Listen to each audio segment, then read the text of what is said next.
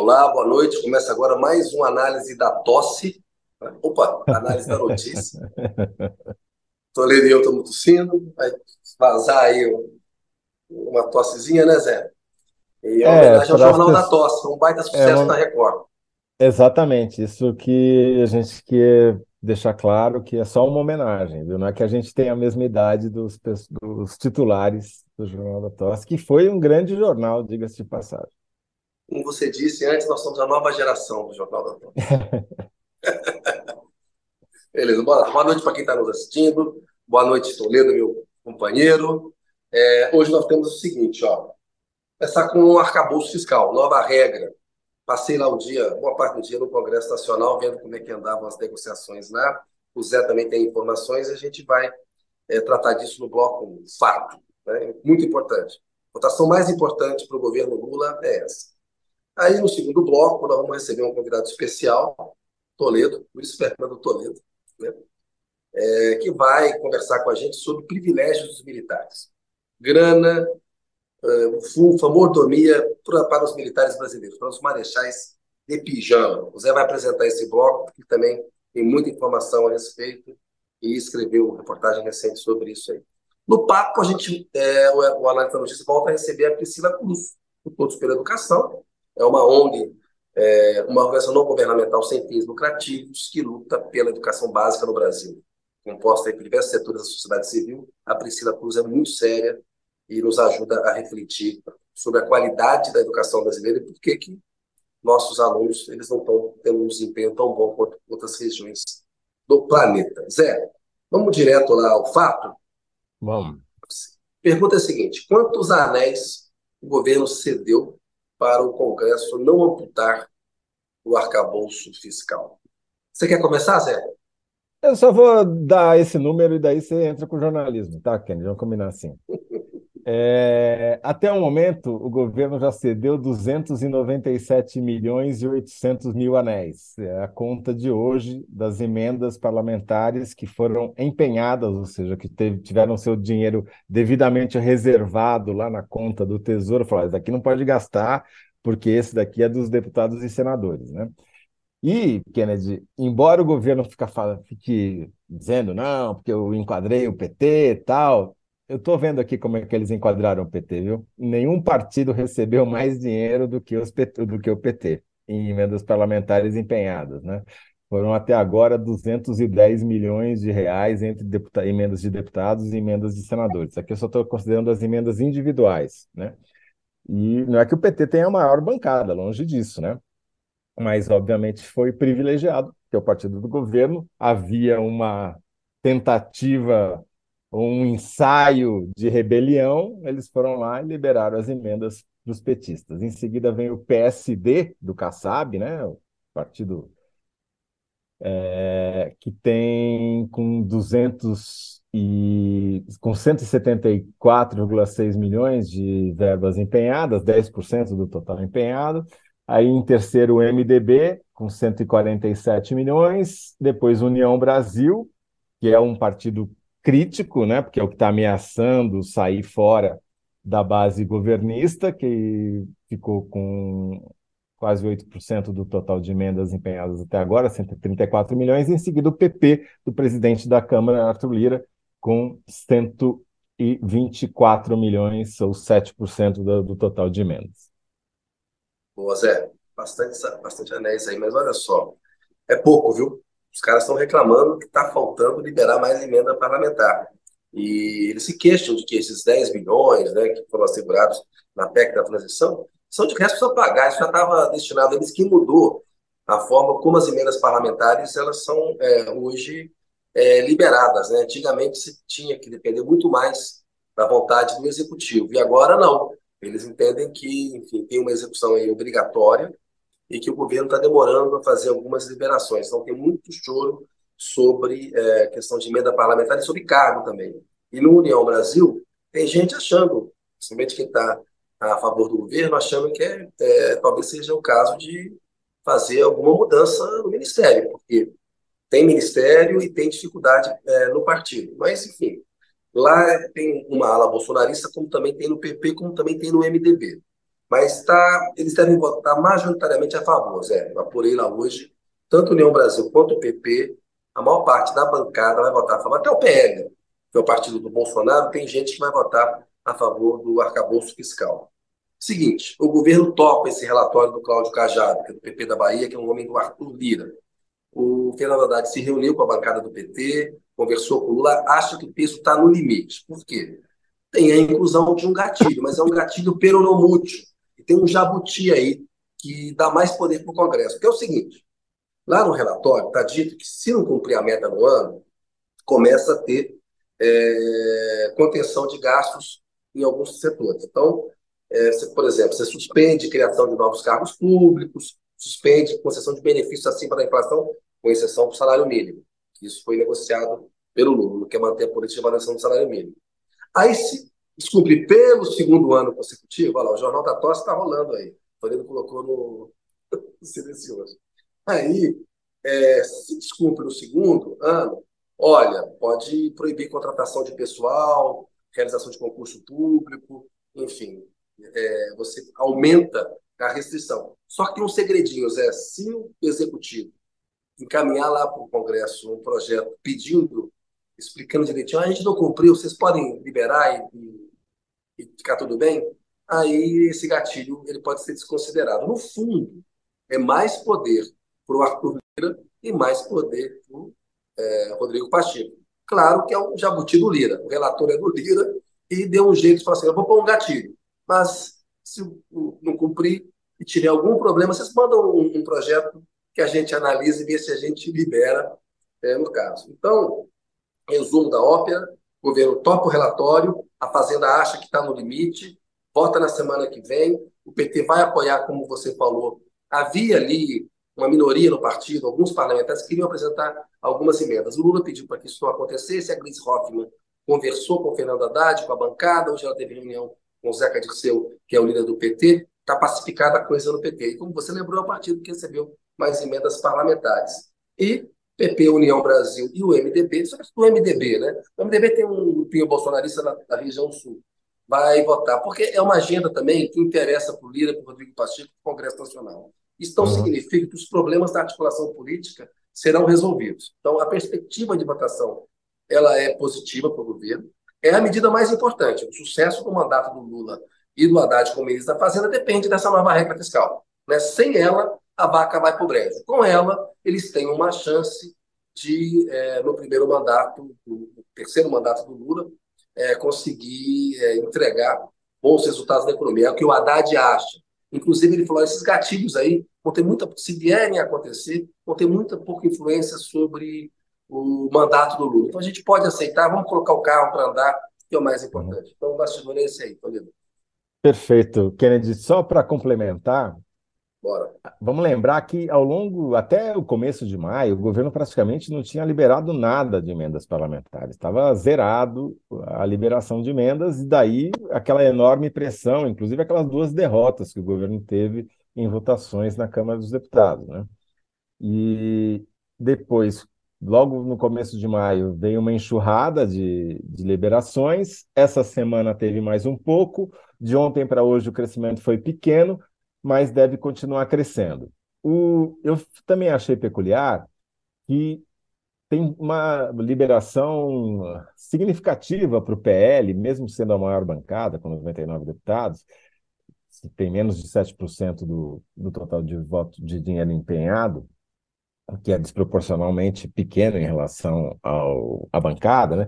mas isso é o seguinte: é, o valor que vai ser executado vai é proporcional ao, ao, número de deputados. Só que a velocidade da execução é que o governo tem o poder de manobrar. Ele não pode não executar, porque as emendas agora são impositivas. Mas ele pode controlar esse fluxo. Se você pega o ano passado, quando o governo era do PL, era do Jair Bolsonaro, o PL teve uma velocidade de execução durante o período eleitoral muito maior do que o PT, embora eles fossem equivalentes em número de deputados. Então, isso daqui faz parte do jogo, essa velocidade de liberação. Agora, o que estava acontecendo é que eles estavam muito lentos para todo mundo, inclusive para a própria bancada governista, o que gerou aquela comoção toda do começo de maio, aquela crise, pedindo a cabeça do coordenador político do governo, troca de ministro, etc, etc, etc. Mas agora, com praticamente 300 milhões empenhados, que é pouco, realmente é muito pouco, porque esse valor aqui é, chega a 4 bilhões de reais de emendas que estão previstas no orçamento, é, mas pelo menos já dá um desafio, fogo e uma sinalização. Eu vou ficar vigiando diariamente esses dados aqui, porque vão dar um termômetro do tamanho de, da, do apoio da base parlamentar do governo. José, é importantíssimo isso que você falou, porque até no PT tem críticas em relação à lentidão do governo para tomar algumas medidas. Estão achando que o Lula precisa se envolver um pouco mais nessa, nesse gerenciamento da máquina pública, que ele tem feito muitas viagens, ele tem feito muitos discursos, ele relaciona muitos programas, que isso é importante, mas tem uma queixa, inclusive no PT, não é só do Centrão, não, de que a distribuição de cargos e emendas ela está meio devagar e que o Lula precisa acelerar um pouco isso. E o Lula já conversou com Padilha a respeito. Né? Acho que tem também toda a questão econômica, né? quando você demora a executar, você segura também um pouco de despesa. Esse jogo a gente sabe como é que, como é, que ele é feito. Muito bom. Bora lá? Estamos chegando numa síntese, né? Como é que nós vamos fazer responder essa pergunta? Quantos anéis lendo... o governo cedeu? Vamos lá. Então, vai cedendo, vai, vai lendo aí o que o público falou, enquanto eu vou tentando. Vai fazendo é, aí, olha. Fazer uma tá síntese. Não, eu já estava viajando, que eu vi o Luiz Fernando Toledo ali na, na, na uhum. espera, no camarim, e aí eu já fiquei acelerado aqui. Seguinte, Zé, tem uma, uma, uma coisa importante aqui. A Margarida Fonchuen falou: Toledo cantando Rita Lee, imperdível. Você cantou no Foro de Teresina, vai ter que cantar em algum momento aqui na análise da notícia, mesmo com essa. Só quando eu recuperar a voz, Kennedy. Só quando eu recuperar a voz. Agora. Mania de você. Hoje cantou, só tosse. Hoje pode ser mania de você em, man... em mania de tosse, assim. tá certo. Olha só, o Graziane Ramos. Ela, o governo cedeu alguns anéis, mas ainda, ainda sobram dedos para as próximas negociações. É, boa noite. É, ela, ela, boa noite para você também, Graziane. É Eliane Brito. O governo cedeu muitos anéis, mas para esse Congresso, cada, para esse Congresso cada vez mais insaciável. Tudo em nome do vil metal. O Danilo Sotero Rogério está sempre boa noite com a gente aqui. Boa noite. Alguns anéis, e foi só o começo. Para ser aprovada sem grandes mudanças, vai ter que dar todos os anéis. Não, acho que vai, isso aí vai passar, viu, Danilo? Porque eles têm interesse, o mercado está fazendo uma pressão danada também, então é, é uma agenda que interessa também ao líder e ao partido. Mas tem que dar os anéis, sim, tem que, tem que liberar a emenda, como o Toledo está falando aí. É, Rosiane Roxo, daqui a pouco vão dar os anéis de Saturno. Boa noite, ó. Uma referência direta a Rita Lee aí. Zé não quer cantar, a Rosiane faz a referência. A Daniele Beck Cardoso. Opa, Toledo, opa, Kennedy. Opa, Daniele, obrigado por nos acompanhar. E aí, Eliane Pantoja, boa noite aqui de Rio Claro, na Grande Matão. Zé, enquanto eu enrolei aqui, falei da, das dos comentários, você fez assim, ah, tem mais aqui, peraí, Lucélia Lima. Agora bora. Anéis, dedos, a conta é boa. Vou fazer coro com os pedidos de voz e violão. O pessoal quer que você cante.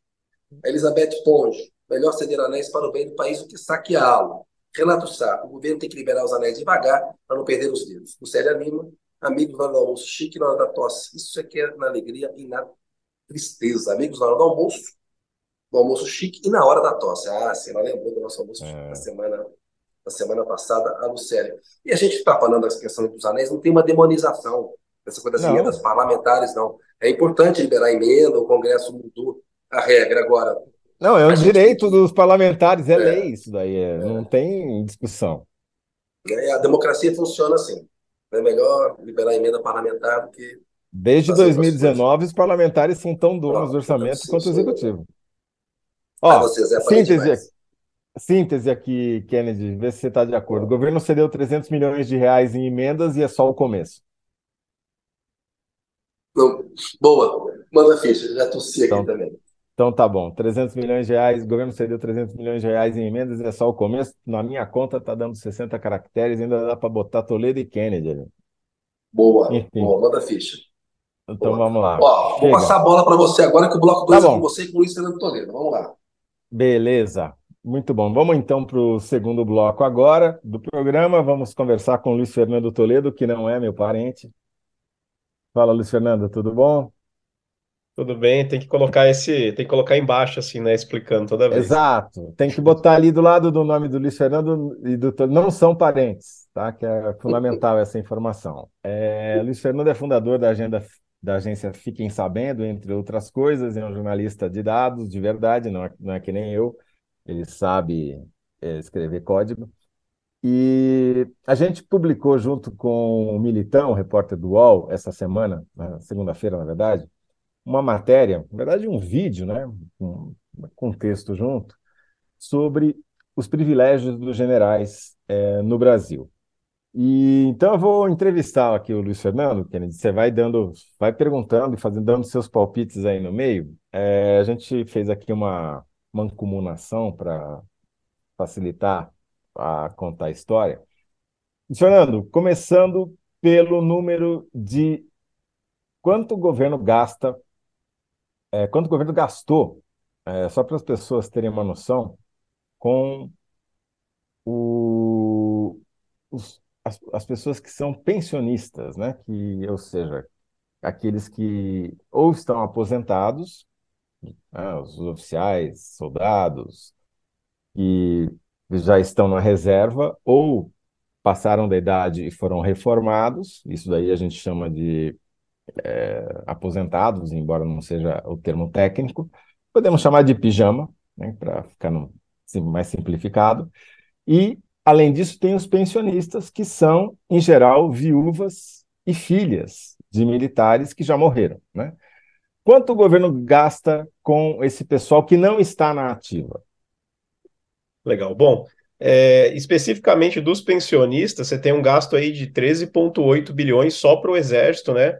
todos os anos. Se você somar isso, a gente focou muito no Exército, é, por várias questões que a gente mostra ali na reportagem, mas se você somar também as outras forças, aí o valor passa de 90 bi. A gente faz até a comparação com o custo do, do Bolsa Família, né? Daria para você ampliar em mais de 3 milhões de famílias por todo o período. E, e, é interessante também que essas pensões elas são pagas há muito tempo, né? Na média, aí, 14 anos de pagamento dessas pensões. É, e a gente nem tem a totalidade dos dados, né? Se você questionar há 5, a 10 anos quanto recebia uma determinada, uma determinada pessoa, é, o que a gente pode dizer é que até agora existe uma transparência parcial desses dados. Porque depois de muito trabalho, depois de muita briga da Fiquem Sabendo com o Tribunal de Contas da União para divulgar esses dados, eles abriram só de 2020 em diante, mas para trás a gente não consegue ver. Mas dá para estimar, né? Você tem ali a data de instauração da pensão, tem gente que recebe desde a década de 30, então você consegue imaginar quanto que se, que se gasta já há décadas né, com, essa, com essa política. Essa lógica é, é interessante contar a história, isso foi uma apuração do Militão, é bom dar o crédito, vem da Guerra do Paraguai, Kennedy. Alguém lá no começo do século XX, compadecido pelos combatentes da Guerra do Paraguai, que, eram, que tinham sobrado pouquíssimos na época, e pelas suas viúvas, falou, olha, vamos instituir uma pensão para quem lutou na guerra, né? Para os caras já estão velhinhos, já estão morrendo, não tendo o que sobreviver, vamos dar uma pensão para eles e para suas viúvas. Vamos lembrar que na Guerra do Paraguai, as muitas mulheres de combatentes acompanharam os soldados até a frente de batalha, né? Ficavam, não ficava lá na, na frente de batalha propriamente, mas ficavam um pouquinho na retaguarda, né? É, faz parte da história do Brasil. E aí, o Congresso aprovou essa pensão para ex-combatentes da Guerra do Paraguai e suas viúvas. Passaram alguns anos, eles estenderam isso para as filhas dos combatentes. Aí passaram alguns anos e estenderam para todos os militares, tivessem eles lutado na guerra ou não. Isso foi até quando, Luiz Fernando? Então, em 2001, é, em 2001 você interrompe esse ciclo, né? Mas você tem aí é, todo o acumulado de, de, de, de, pessoas que receberam ah, essa pensão até então.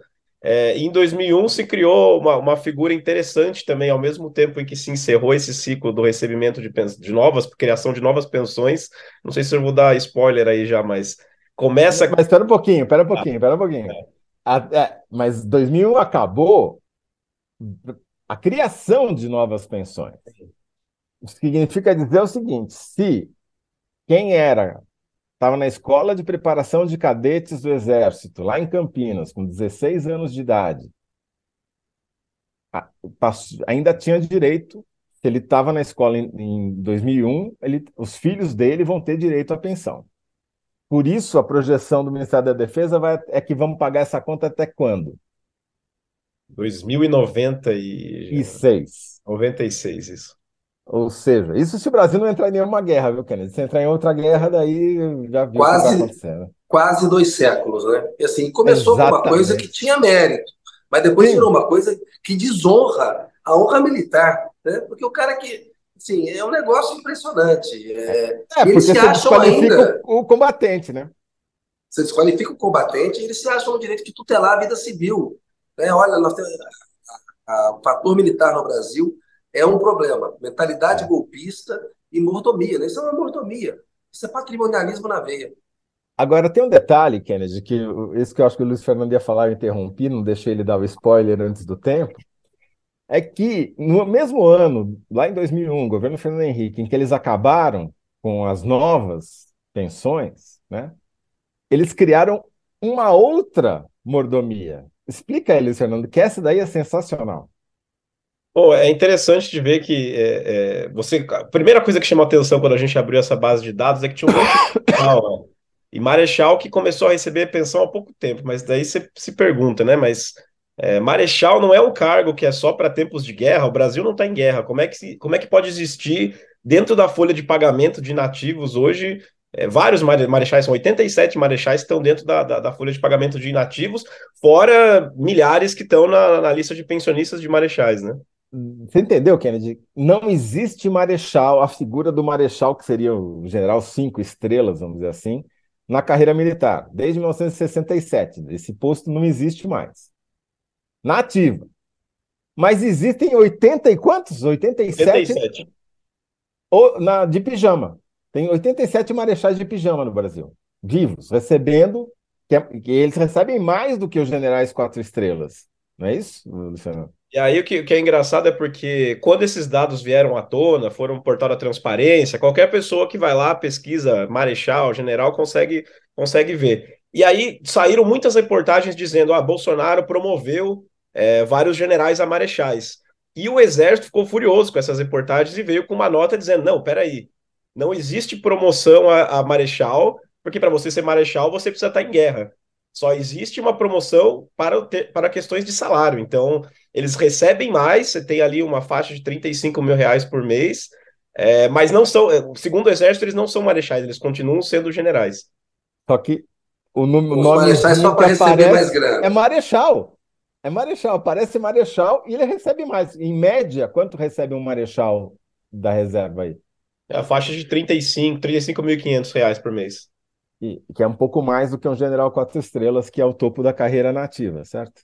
Sim. Então, é, é, eles criaram essa coisa, porque não é só para o marechal. É, se o cara era major e foi para a reserva, ele é automaticamente promovido a coronel. Se ele era capitão, ele é promovido a major. Se ele era coronel, ele é, se ele era tenente-coronel, ele é promovido a coronel. Se ele era coronel, era promovido a general de duas estrelas, general de brigada, e se era general de brigada para general de divisão, e assim consecutivamente. Então, o cara, todos passaram a ganhar mais. Mas, olha só a perversidade desse sistema.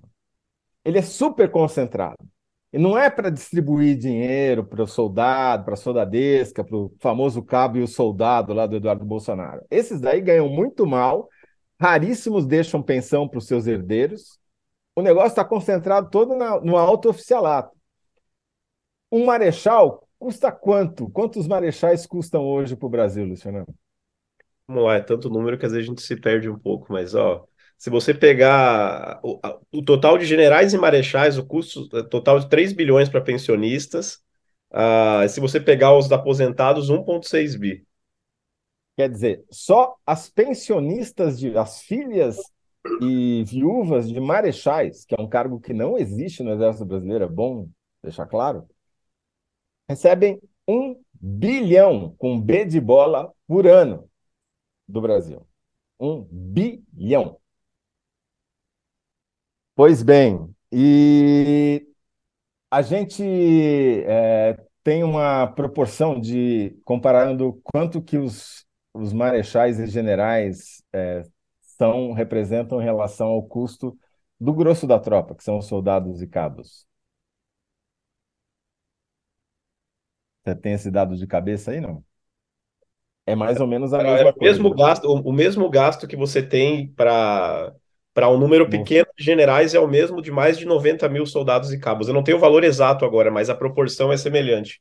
Você Você tem tem um 90 mil soldados e cabos de um lado e 170... Olha só a perversidade, Kennedy. Tem 175 generais no Exército do Brasil. Já é um absurdo, porque é o mesmo número de generais que tem no Exército americano, que é o mais poderoso do mundo, né? Como se precisasse ter tanto general. Só que cada general vale por 72. Por quê? Você tem 24 é, de pijama para cada general da ativa, e se eu não me engano, 42 ou 48 herdeiras, filhas e viúvas de outros generais. Então é vezes 72. Então é tudo concentrado lá em cima, no topo da hierarquia, e vão ficar recebendo isso daí até 2096. Tem um, um dado interessante que a gente coloca lá também de comparar com outras carreiras, né? A gente faz essa comparação para dizer, quando o governo decide gastar desse jeito, ele está priorizando alguma coisa, né? Então, para cada milhão que você gastou com médicos em 2022, dado mais recente, você gastou 2,8 milhões com herdeiros de militares. Então, é, está gastando mais com, com, com, com esses herdeiros do que com o médico que está atuando, que está na frente ali, né? Brasil todo. Três vezes mais.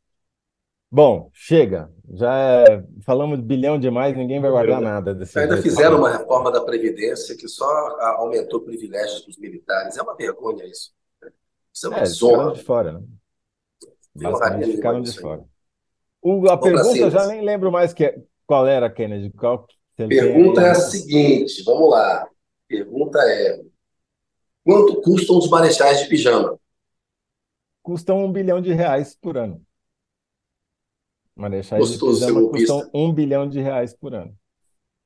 Gostoso ser golpista, hein? Olha que beleza. Parabéns. Luiz Fernando. Toledo, obrigado, velho. Você tem que fazer a, a síntese. Vai, vai ser essa daí? Vai ser, Vocês essa dois? tá valendo. Eu já fiz por ele. A gente combinou antes. Aqui é tudo Já facilitou. Já Nossa facilitou. Senhora. Eu gostei do jogral. Meu caro, abraço, viu? Obrigado por ter participado com a gente aqui. Aquele abraço. Isso. Valeu. Tchau, tchau. Ô Zé, vamos falar de outro tema também super importante com a Priscila Cruz, que do Todos pela Educação, está aí para conversar é, com a gente. E a pergunta que ela vai ter que responder, Zé, é por que os alunos do Brasil ficaram entre os mais mal alfabetizados do mundo? Né? Tamanho do nosso problema na educação básica. O pessoal está preparando ela para entrar. Vamos chamar a Priscila para participar aqui com a gente. Coloca a Priscila junto com a gente, pessoal. Oi, Priscila, boa noite para você. Oi, boa noite, Kennedy Toledo. Bom estar com vocês de novo. É bom, Uma honra é bom receber tê-la você. aqui conosco. Ô Zé, vamos é, começar a conversar com a, com a Priscila. Priscila, por que a gente não consegue alfabetizar direito os nossos estudantes, os nossos alunos? Priscila, onde que está o nó? Ou os nós? Onde É, estão os nós? é, pois é, Kennedy, são, são nós, né? Porque se fosse um nó só, aí seria fácil resolver, a gente já teria resolvido. A questão é que são muitas políticas que precisam atuar de forma coordenada no Brasil. Lembrando que a gente passou quatro anos sem essa coordenação nacional por conta, né, do governo Bolsonaro, que ficou muito mais preocupado com homeschooling, militarização, enfim, fez com que também o Brasil fosse o país, é, o segundo país que ficou com as escolas por mais tempo, é, por mais tempo fechadas por conta do descontrole da pandemia. Então, isso fez com que a gente também tivesse uma situação de descoordenação nacional. Agora, eu vou, assim, eu acho que tem alguns pontos que, obviamente, são políticas é, mais prioritárias.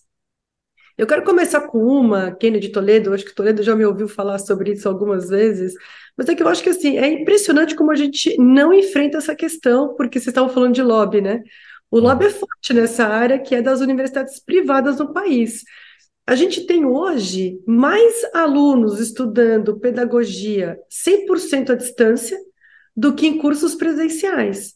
Isso majoritariamente universidades privadas, é, universidades, né, faculdades, cursos de R$ 99,90, R$ 129,90, que o aluno, a aluna recebe um monte de documento PDF, depois lá no sábado de manhã faz um teste, e é assim que a gente está formando professores, pedagogos, que são os professores que é, alfabetizam, que estão no Fundamental 1, que é o que o Pearls é, revelou agora, né? É a primeira vez que o Brasil participa dessa avaliação internacional, é a primeira vez que a gente co consegue se comparar com o resto do mundo nessa etapa. A gente já participava do PISA, o Brasil participa do PISA desde o começo, mas o PISA é com alunos de 15 anos, a primeira vez que a gente agora participa com alunos de 10 anos, pegando justamente essa etapa mais é, precoce né, da trajetória escolar dos nossos alunos. Só para então, entender um pouquinho, Priscila, é, eu acho que é importante as pessoas saberem como é que é a metodologia. Aí você pega o total de alunos, pega uma amostra de alunos, é o mesmo teste que se aplica aqui e nos outros 65 países? Como é que funciona? Sim, é, é uma avaliação amostral, né? A gente tem uma amostra, uma amostra grande de alunos, representativa do país inteiro. É, como no PISA, é a mesma avaliação, obviamente, traduzida para a língua, né, calibrada para a língua de cada um desses países, e mostrou uma situação em que o Brasil está nos últimos lugares, é, como também está no PISA. Né? O que tem de diferente agora, Toledo, é que, assim, o que, qual que é a notícia vai, é, dessa, dessa avaliação? São duas. Primeiro, porque mostrou que as avaliações nacionais, que aqui no Brasil a gente vem avançando nesses resultados justamente no quinto ano, que seria o equivalente ao PIRS, né?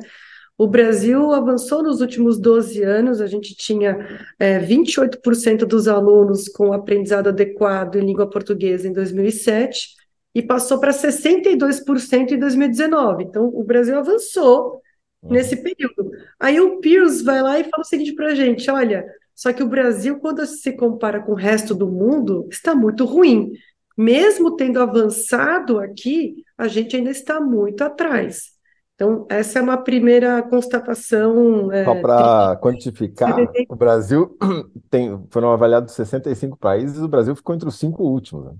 Exatamente, ficou entre os cinco últimos, com uma desigualdade também muito grande. É um dos países que tem uma, a maior, uma das maiores desigualdades. Internas, é, quer dizer, entre. Isso, aqui no Brasil. Então, eu fui olhar os dados de desigualdade, Toledo, é o seguinte: é, os 5% ah, dos alunos de renda maior que participaram do PIRS, eles têm a média do resultado da Suécia. Então, a gente tem uma Suécia aqui dentro. Mas os mais pobres têm o resultado do Egito que está entre os piores. Então, a gente tem a Suécia e o Egito aqui dentro, a gente tem a Suécia e a África do Sul aqui dentro. É, o que a gente precisa, e aí voltando para a questão do, do Kennedy, né? Assim, a gente precisa enfrentar isso de, de, de frente. A educação ainda não é prioridade no Brasil, infelizmente, por, apesar de todas as evidências que a desigualdade educacional é a mãe da desigualdade socioeconômica, que é, a, o resultado educacional depois explica muito o desenvolvimento econômico, distribuição de renda lá na frente, até níveis de violência, saúde, cidadania, democracia, tantas outras áreas, né? Mas a gente ainda não conseguiu fazer disso uma política prioritária. Quando eu te interrompi, você estava dizendo, ele estava falando das causas, né? Você tinha perguntado, eu parei tudo, atrapalhei tudo, que já, já tinha falado da formação dos professores, Sim.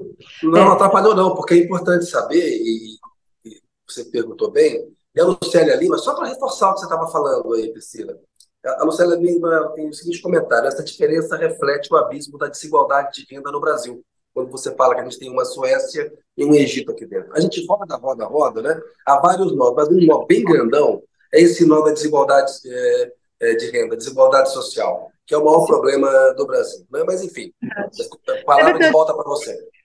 Não, mas deixa eu comentar então sobre essa questão que foi levantada pela, é, pela ouvinte, né? Por quem está aqui nos assistindo, pela Lucélia. É, Lucélia tem toda a razão, porque é um ciclo vicioso que a gente vive. A desigualdade educacional, ela causa, né? Ela é uma das causas importantes da, da desigualdade socioeconômica, e a desigualdade socioeconômica também é uma das causas da, da desigualdade educacional. Não deveria ser assim e dá para mudar isso. Como que você muda? Tendo políticas focalizadas para os alunos mais pobres. Esse é um dos temas que eu acho que a gente precisa também encarar de frente no país, que é o seguinte: olha, a gente tem um investimento por aluno é, que é menos da metade da média da OCDE, quando a gente olha por, por aluno, tá? Quer dizer, quando a gente olha a porcentagem do PIB investido em educação no Brasil, o Brasil investe em linha com o que os outros países ricos investem, só que o nosso PIB per capita é baixo, né? Então, o que, que acontece? A gente tem um investimento por aluno que é baixo. Agora, para além disso, o que a gente deveria ter como quase assim uma premissa é que quanto mais pobre o aluno, maior o investimento. Maior o investimento em tempo integral, os melhores professores indo para essas escolas que atendem os alunos mais pobres, porque o que a gente precisa fazer para que é, para quem está aqui nos assistindo entender, por que, que a pobreza afeta o resultado final? Porque esses alunos mais ricos, eles têm acesso a uma série de outras oportunidades para aprender. Eles vão a museus, eles vão ao cinema, eles têm um vocabulário dentro de casa falado que é muito mais rico. Ele tem aquele tio advogado que de vez em quando aparece em casa e fala aquelas palavras que impressionam.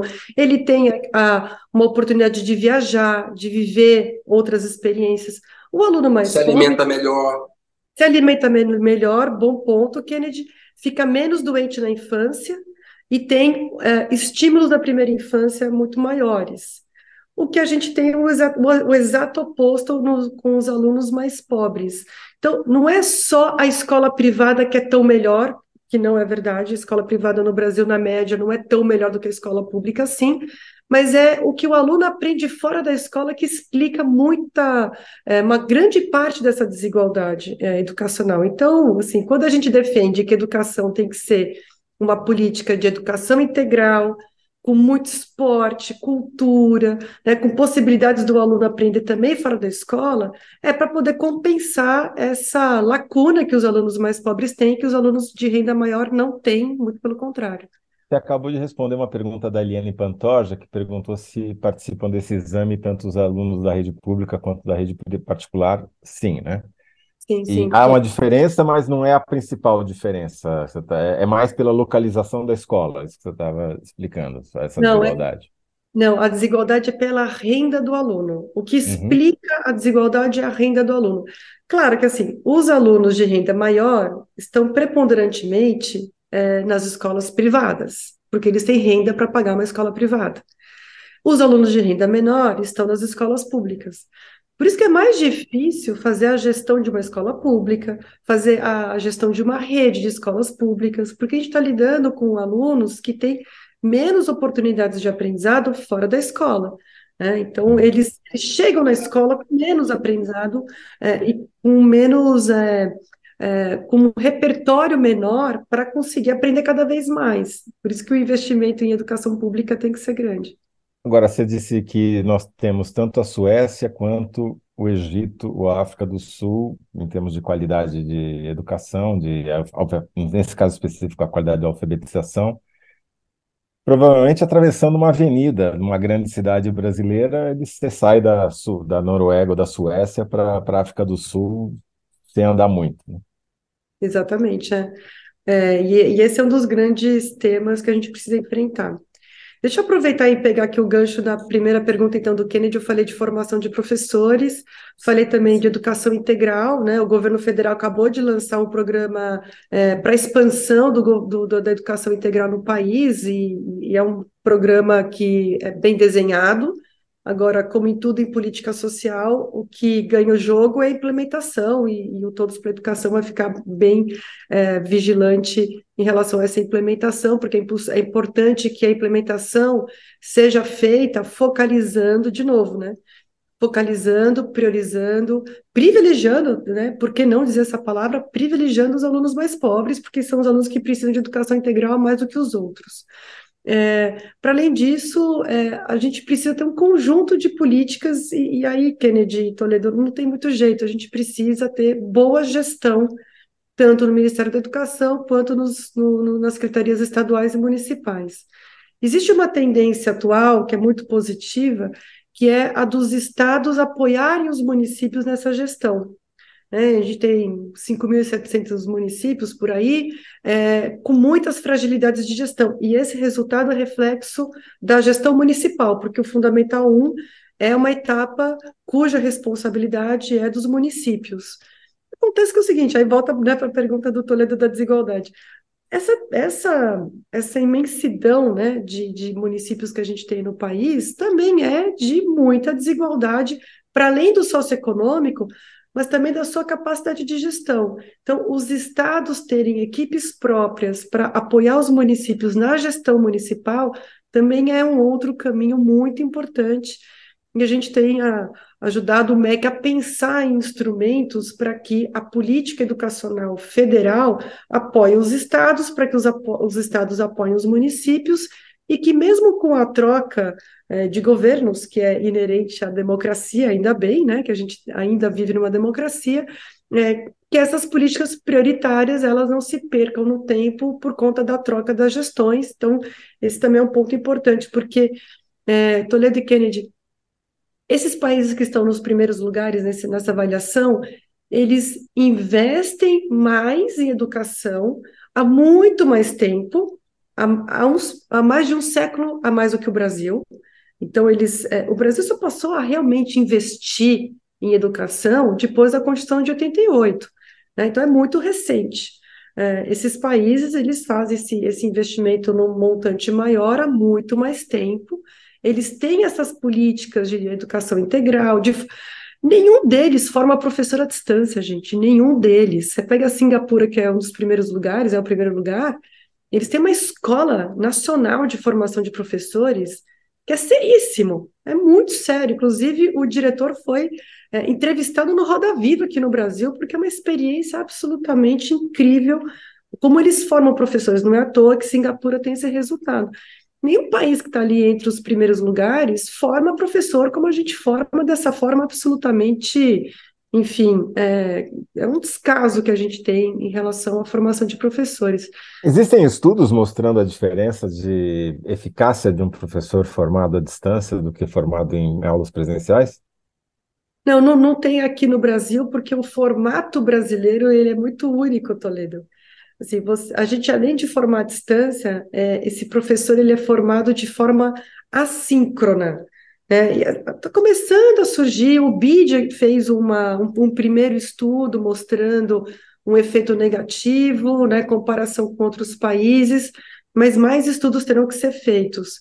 É, esse, esse EAD assíncrono, que não é nem, não é nem o que a gente está fazendo aqui agora, né? O que a gente está fazendo agora é um, é um síncrono. Né? Eu converso tá todo mundo de... assistindo ao mesmo tempo, depois vai ficar assíncrono quando for on demand. É, mas a minha conversa com vocês é síncrona. Né? A gente está conversando e dialogando na hora. É, a formação EAD que a gente tem no Brasil, a maior parte é assíncrono. Né? São vídeos pendurados numa plataforma, textos de PDF. Então, imagina que professor ele precisa ter vivência, ele precisa viver a sala de aula para poder aprender a ser um bom professor. Né? Professor é uma atividade prática, né? Claro que tem uma teoria muito importante, mas ela, ela é humana, ela, ela, ela, ela vai sendo né, aperfeiçoada com o tempo, e esse tempo do, da formação inicial é muito importante, e, e aqui no Brasil o que a gente tem é E para a gente conseguir essa sincronia, é uma medida que tem que ser tomada pelo Congresso Nacional, é o Ministério da Educação que tem que criar um programa para poder fazer isso de uma maneira mais efetiva. Já existe algum tipo de programa que está tentando é, é, resolver esse problema, Priscila? É, então, isso é, é, essa questão da formação de professores à distância é uma responsabilidade estritamente do governo federal. Tá aí uma coisa que a gente pode cobrar lá do ministro Camilo Santana, mudar essa situação. Hoje, é, o Ministério da Educação ele é muito permissivo em relação a esses cursos. A avaliação também, ela vem mostrando, o ENAD acabou de ser é, divulgado, né? O, o, curso de pedagogia é um dos que tem a menor nota no país. É, é os alunos têm uma nota horrorosa no, na pedagogia brasileira. ENAD e... vem a ser? Ah, o ENAD, desculpa. O ENAD é a avaliação do, dos cursos do país que avalia os cursos de direito, medicina, pedagogia, enfim, todos os cursos de ensino superior. E os cursos de pedagogia têm uma, um resultado muito, muito ruim, né? É o pior do país. Então, está na mão do governo federal. Primeiro, ter uma avaliação que realmente é, é, dê uma medida dessa qualidade da, da, da, da formação dos professores e, efetivamente, feche cursos que não estão formando bem os professores. Tem que fechar curso, porque os, esses cursos são cursos é, que são oferecidos por universidades privadas que ganham muito dinheiro é, com esse ensino à distância, que tem um custo baixíssimo, né? Depois que você já pagou ali a, a, o primeiro, a, a, primeira formação, você depois basicamente coloca todo o recurso no bolso.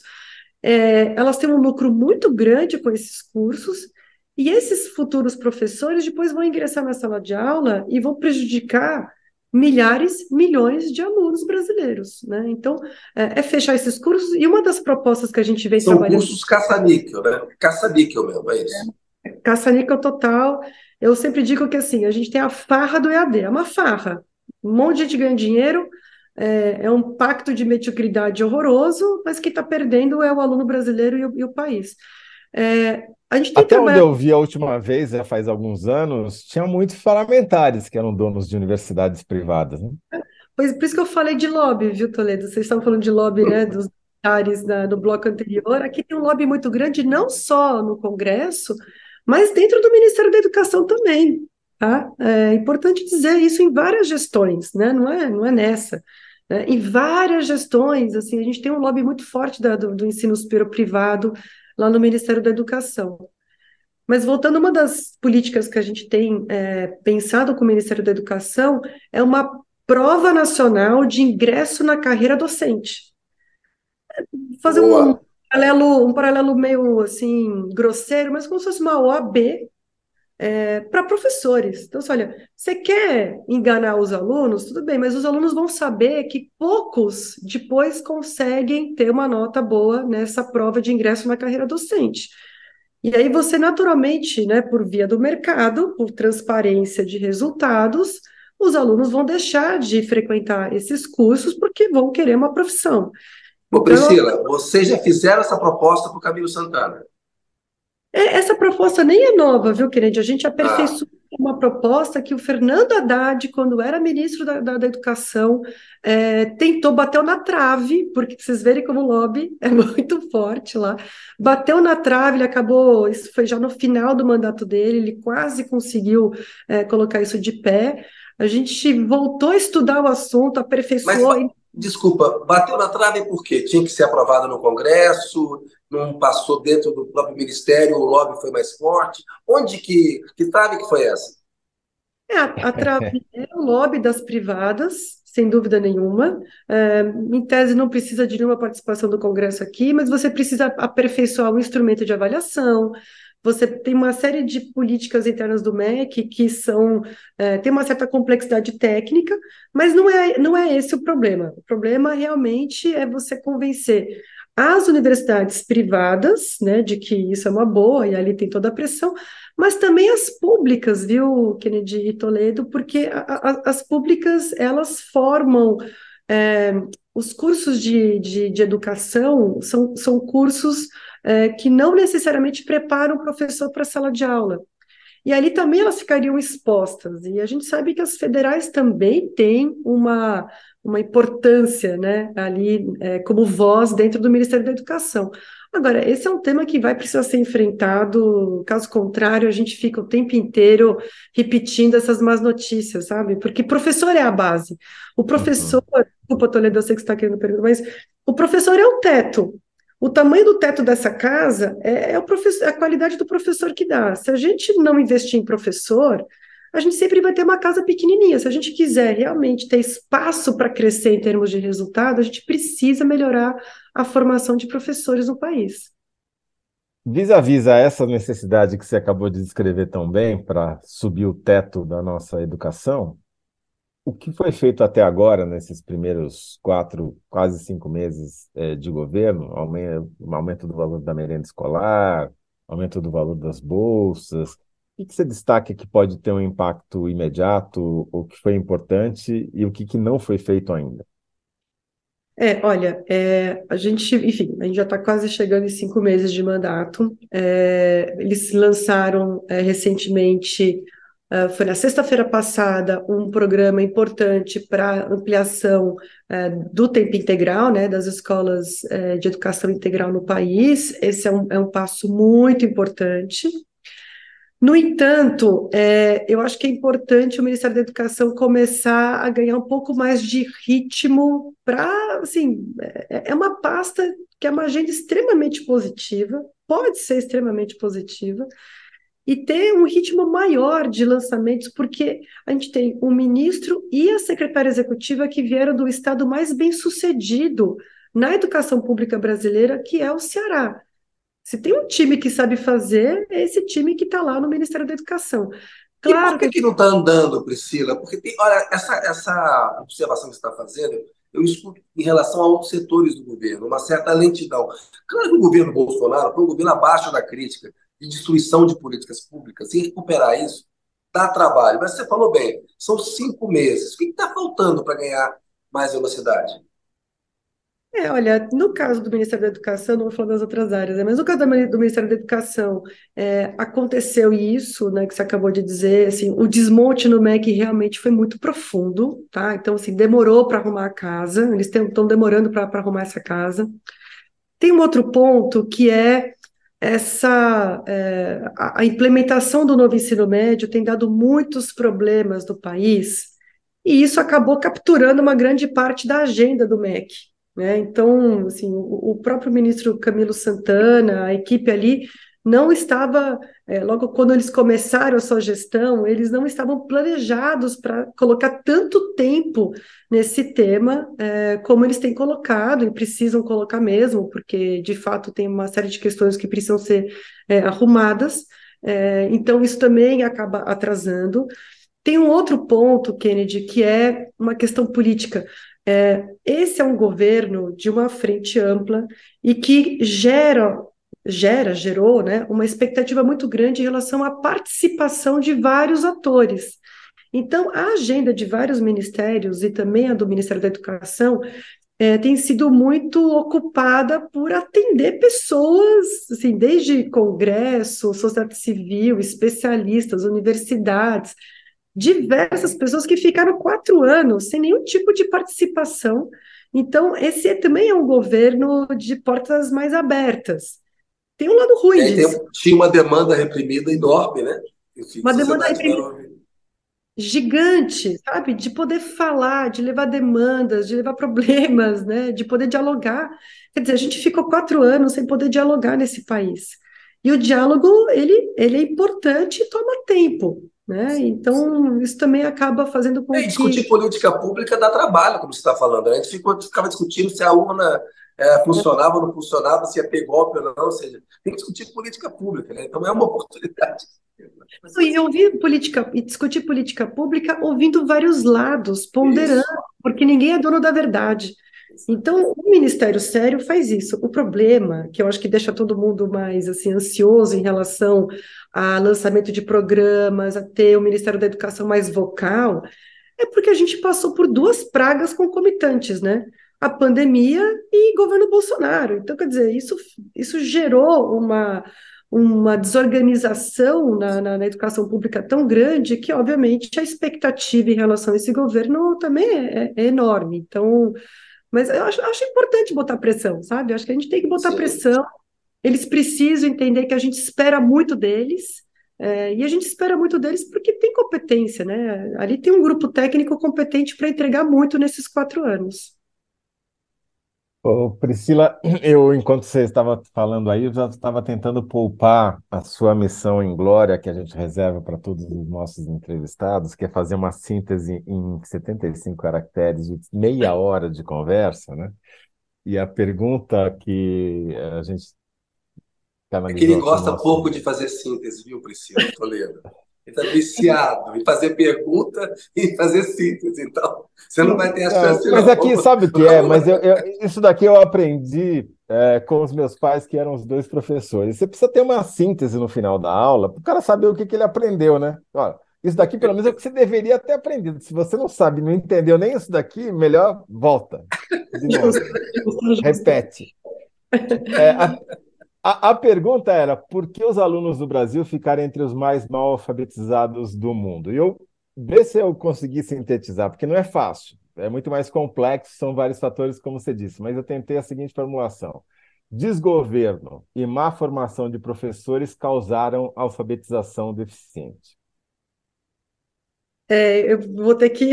Vai, vai lá, vai lá, vai lá. Síntese. É, não, porque eu acho que tem um ponto que é importante, tem, tem dois que estão faltando na tua síntese, tá? Mas que dá para colocar em 75, vamos ver. Um é o histórico do país. É, a gente não faz uma educação de é, primeiro mundo do dia para a noite. Então, a gente precisa é, ter uma política é, focada na, nas políticas mais, de maior impacto por mais tempo, e isso exige investimento. Tá? Esse, é um, esse, é um, esse, esse é um ponto. E a, e a outra questão é que não tem bala de prata. Então, formação de professores, obviamente, foi um tema que eu enfatizei aqui, mas a gente precisa ter um conjunto de políticas públicas, por isso que é tão difícil você conseguir resultados em educação. Uhum. É um conjunto de políticas públicas é, andando de forma coordenada por muito tempo. Então, uhum, acho que essa, essa, é a melhor, é, Toledo. Entendi. É... Então, a falta de políticas e investimentos continuados causam uma alfabetização deficiente. É por aí? Bem melhor, bem melhor, bem melhor. Falta de investimentos e políticas continuadas causam é, alfabetização coube. deficiente. Se não coube, eles dão um jeito lá agora. Eu já fiz muito aqui. Eu já fui corrigido ao vivo pela Priscila. Muito bem corrigido, vai, tá certo? Vai, agora não, agora é não é mais meu. dela, exato. Aprende. Ai, meu Deus, que responsabilidade. Não, mas é, tá vendo? É assim que funciona. Trabalho, como é que é? Educação, você falou, trabalho coletivo, né? Exatamente. A gente aprende um com o outro aqui. Eu não seria capaz Exatamente. de fazer você é super, Excelente. cara. Mas, eu Priscila, é sempre bom. um prazer te escutar, viu? E aprender Não. com você. é sempre bom que você venha ao programa e sempre acompanhando. Parabéns aí pelo, pelo seu trabalho, por tudo que você está fazendo. E a, e a gente promete, né, Kennedy, chamar a Priscila aqui um dia para comentar alguma notícia boa também. Ah, sim. Vai ser raro, mas a gente vai tentar. Não, e educação tem sim, tem sim, tá bom. Gente, bom prazer para vocês também, super bom. Uma boa noite para todos. Valeu, boa noite, Priscila. Obrigadão. Zé, seguinte, ó, vamos. O programa hoje foi bacana. Nós respondemos melhor. 61% contra 38% do público. A síntese assim, Mantendo a escrita. Mantendo a escrita. Primeiro bloco. Quanto custam os marechais de pijama? Não, não, não, não, não. Essa, essa é a pergunta do segundo. Peraí, não. Inverteram é, aqui. Não. Vamos lá. Primeiro bloco. Quantos anéis o governo cedeu para o Congresso não amputar o arcabouço fiscal? Síntese é, o governo tem que liberar Go... os anéis devagar para não perder os dedos. A outra, é, segundo bloco. A, a, não, a nossa foi: governo cedeu 300 milhões em emendas e é só o começo. Caceta, eu errei tudo aqui. não, não, é tá, tá, não, não, sacanearam você, né? Para ver se você está prestando atenção aqui. Vamos repetir. A pergunta Eu faço a pergunta, e você dá a resposta. Ou que você Bora, quer o contrário. Lá. Tá bom. Não, faz a pergunta. Então, primeira pergunta: quantos anéis o governo cedeu para Congresso não amputar arcabouço fiscal. O governo cedeu 300 milhões em emendas e é só o começo. Foi a nossa hum. resposta, aqui, aprovada bem. pela enquete. E o público falou: o governo tem que liberar os anéis devagar para não perder os dedos. Também é uma boa resposta do público. A gente agradece esse público inteligente que nos prestigia aqui. Pergunta tá. dos. Ih, apagaram aqui assim. Não, tá vamos certo, lá. Não, vamos lá. A segunda, a pergunta foi o seguinte, Kennedy. A pergunta Faz aí. É, Quantos. É, não. Quantos, é, não, sacanearam bem. Quanto custam os marechais de pijama? Custa um bilhão de reais por ano. Por ano, muito bem. Bom, e finalmente a terceira pergunta: por que os alunos do Brasil ficaram entre os mais mal alfabetizados do mundo? E a resposta é. aqui, já com correção da Priscila, foi falta de investimento e políticas continuadas é, causaram causam alfabetização deficiente. Muito bem. Hoje eu tive o teco aqui no final. Conseguiram se entender numa análise da tosse. É. Zé, a gente melhora para amanhã, né, cara? Hoje foi. É isso. Foi eu espero. Espero que amanhã a gente esteja fazendo o análise da notícia de novo. Aquele abraço para você, agradeço quem nos assistiu aí. Zé, até amanhã. Aquele abraço. Valeu. Até amanhã. Obrigado. Obrigado.